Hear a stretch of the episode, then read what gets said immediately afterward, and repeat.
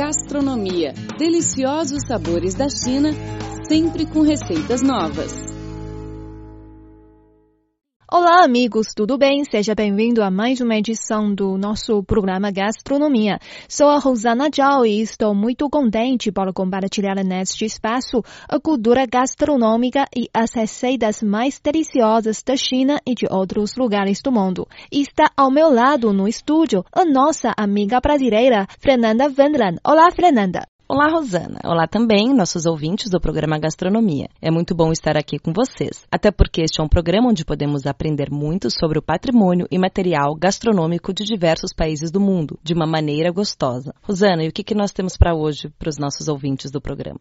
Nesta edição do programa, vamos falar sobre os diversos tipos de panelas na culinária. Cozinhar é uma arte que cada prato exige panelas adequadas. Cada tipo de panela tem características e indicações para certos tipos de alimentos e preparos. Portanto, entender a diferença entre as panelas é necessário. Escolher a panela certa não influencia somente no tempo de preparo e no sabor da comida, mas também na qualidade de vida, protegendo a sua saúde e da sua família e deixando suas refeições diárias mais saudáveis. Cada tipo de panela é feita e tem um modelo de um certo material específico, com formatos e características diferentes. Por isso, é claro que cada uma delas traz consigo vantagens e desvantagens, desde a qualidade do cozimento, podendo até trazer riscos à saúde se mal utilizadas. A panela de Teflon é relativamente barata e facilita o preparo por ser antiaderente. Para manter a superfície intacta, utilize sempre utensílios de silicone. Se a panela começar a descascar, o indicado é substituí-la o mais rápido possível para evitar a contaminação dos alimentos.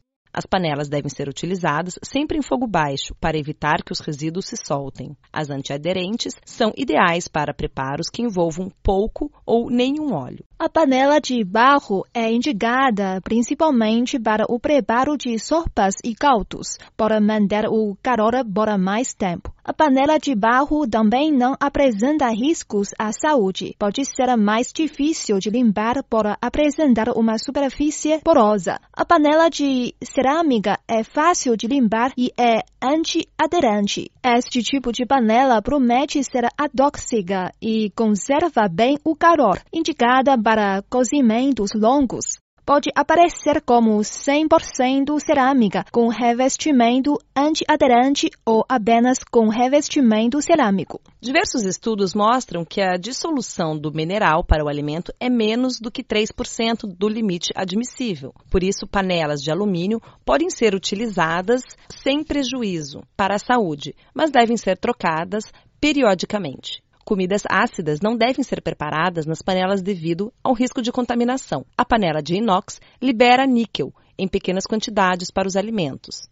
Dessa forma, é bom evitar o preparo de alimentos ricos em enxofre, como brócolis, couve-flor, repolho e cebola, que aumentam a migração do níquel. Panelas de inox não são indicadas para fazer frituras, porque esse procedimento aumenta a migração de níquel da panela para o alimento. A panela esmaldada não libera resíduos e impede a proliferação de bactérias. Por isso, é recomendada para preparo de alimentos de recém-nascidos. O sinal de desgaste deve ser trocada. A panela de cobre esquenta e esfria rapidamente, dando mais controle ao preparo dos alimentos. A panela de titânio é uma das mais indicadas pelos especialistas. São muito resistentes, não oferecem risco de contaminação de alimentos e são antiaderentes indicadas para frituras e grelhados, podem durar a vida toda, se bem conservadas. É importante não usar utensílios que possam arranhar a superfície. As panelas de vidro não oferecem risco à saúde, porque são atóxicas. Entre as desvantagens está a distribuição do calor, que pode fazer com que o alimento queime se a tensão for desviada, além de serem caras e pesadas. A panela de ferro é indicada para preparo de alimentos de pessoas com anemia ferropriva ou vegetarianos, para liberar este mineral para os alimentos. A desvantagem é que são muito pesadas. É importante evitar lavar com materiais abrasivos e utilizar esponjas macias para não arranhar a superfície. As panelas de pedra-sabão liberam cálcio e magnésio, que são minerais importantes para a nutrição. Porém, o cozimento é mais lento e a limpeza merece uma atenção especial para que não fiquem resíduos acumulados. A panela de pressão pode cozinhar o alimento até três vezes mais rápido do que as panelas convencionais. É totalmente vedada, o que aumenta a temperatura e vapor interno subindo a pressão. Quando atinge um limite, ela aciona uma válvula que alivia a pressão e garante a segurança da panela. Mas atenção, assim que a panela atinge a pressão, deve-se cozinhar em fogo baixo. Hoje temos modelos com vários itens de segurança que garantem que se ultrapassar a temperatura máxima. Alguma das válvulas se rompe para não deixar a panela explodir. Ideal para cozimento de alimentos mais duros, como carne e feijão. Também há modelos com níveis de cozimento para que se possam preparar alimentos mais tenros. Lembre-se de abrir a panela somente após quando todo o vapor tiver saído. Com formato amplo e arredondado, uma panela wok distribui o calor de forma uniforme. Sua origem é oriental, mas é super versátil. O utensílio é ótimo para fazer frituras, refogar, saltear, fazer risoto ou cozinhar no vapor. Panelas para massas são fundas com um cesto interno que você levanta quando a massa já está cozida. O bom é que não precisa escorrer a água para fazer a próxima massa, já que ao levantar o cesto você pode escorrer aquela porção e colocar outra quantidade na água já aquecida. Algumas que têm fundo triplo dão para ser usadas como caldeirão para preparar sopas, caldos, molhos, bastando que você retire o cesto e use apenas a panela.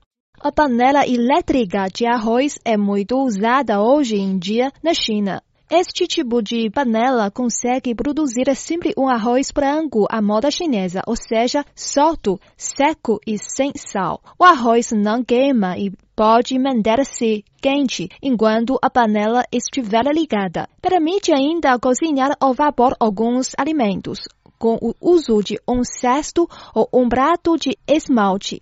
Existem vários tipos de frigideiras. As frigideiras com duas alças podem ir ao forno e são ótimas para quando você precisa gratinar o alimento, como por exemplo uma massa, ou começar o cozimento na chama e finalizar no forno.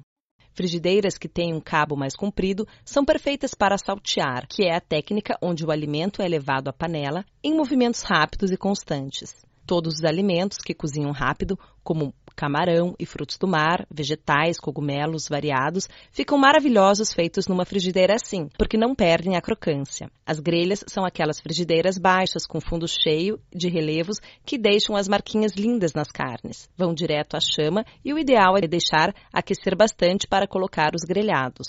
Depois de enumerar as características vantagens e desvantagens das panelas. Vamos dar um resumo. As panelas de titânio ou Teflon são bons para grelhados e frituras, pois dispensam óleo. Escolha panelas de vidro, cerâmica ou barro para preparar caldos e sopas, porque conservam mais calor. Atenção às panelas de vidro que podem queimar os alimentos mais facilmente. As panelas esmaltadas dão um bom resultado no preparo de carnes e cozidos, além de não liberar toxinas mesmo em cozimentos mais longos. A panela de alumínio pode ser uma ótima opção para cozinhar arroz e acompanhamentos. Para cozinhar legumes e verduras, prefira panelas com opção de cozimento a vapor. Assim, os vegetais mantêm todos os seus nutrientes. Para cozinhar feijão, prefira as panelas de ferro para dar uma incrementada na absorção de ferro. Ela também é indicada para molhos por conservar a temperatura. Como podemos ver, não existe um modelo de panela ideal, mas sim aquelas que se encaixam melhor no preparo de certos alimentos, levando também à consideração as possíveis interferências na sua saúde.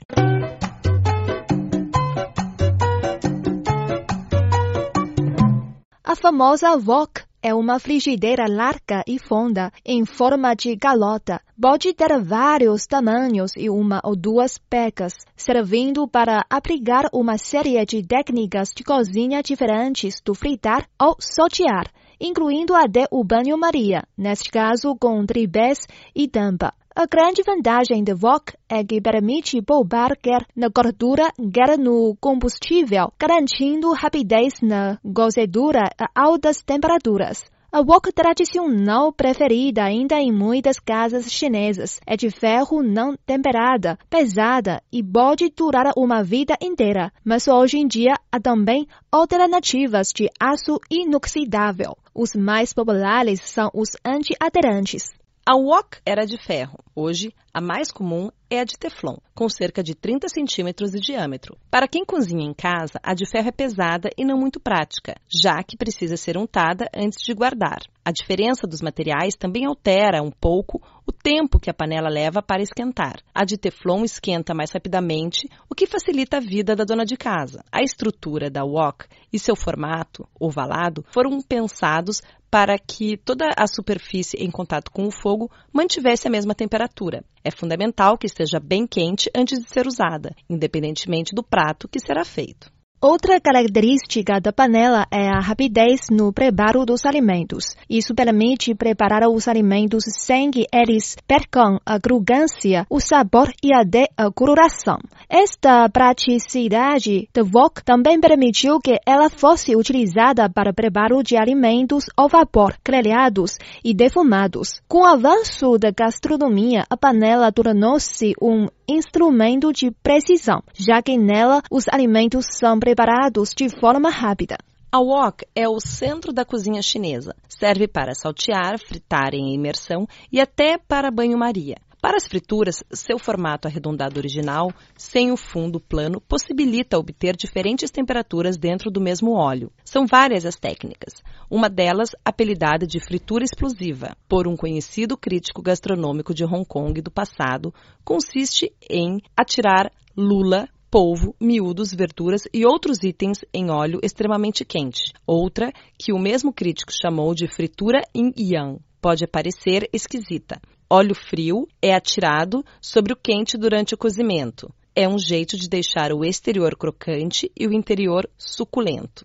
Não há evidências concretas de quando e onde surgiu a wok. O historiador americano Anderson, no livro The Food of China, afirma que teria sido há dois mil anos na dinastia Han. Outra hipótese é que só teria surgido na forma atual durante a dinastia Song. Em 1999, o historiador Donald Wagner apresentou numa conferência em Oxford desenhos que detalham a produção artesanal de Vox em 1840 no interior da província de Guangdong, na China. Um dos pontos mais trabalhosos era a produção de moldes de alta qualidade, que podia levar semanas. Depois de aquecidos, eram preenchidos com ferro fundido. Dava bastante trabalho a extração da panela nova no molde. Um dos segredos é conseguir que seja muito fina, leve e fácil de manejar. Até hoje, as boas woks são feitas de ferro fundido,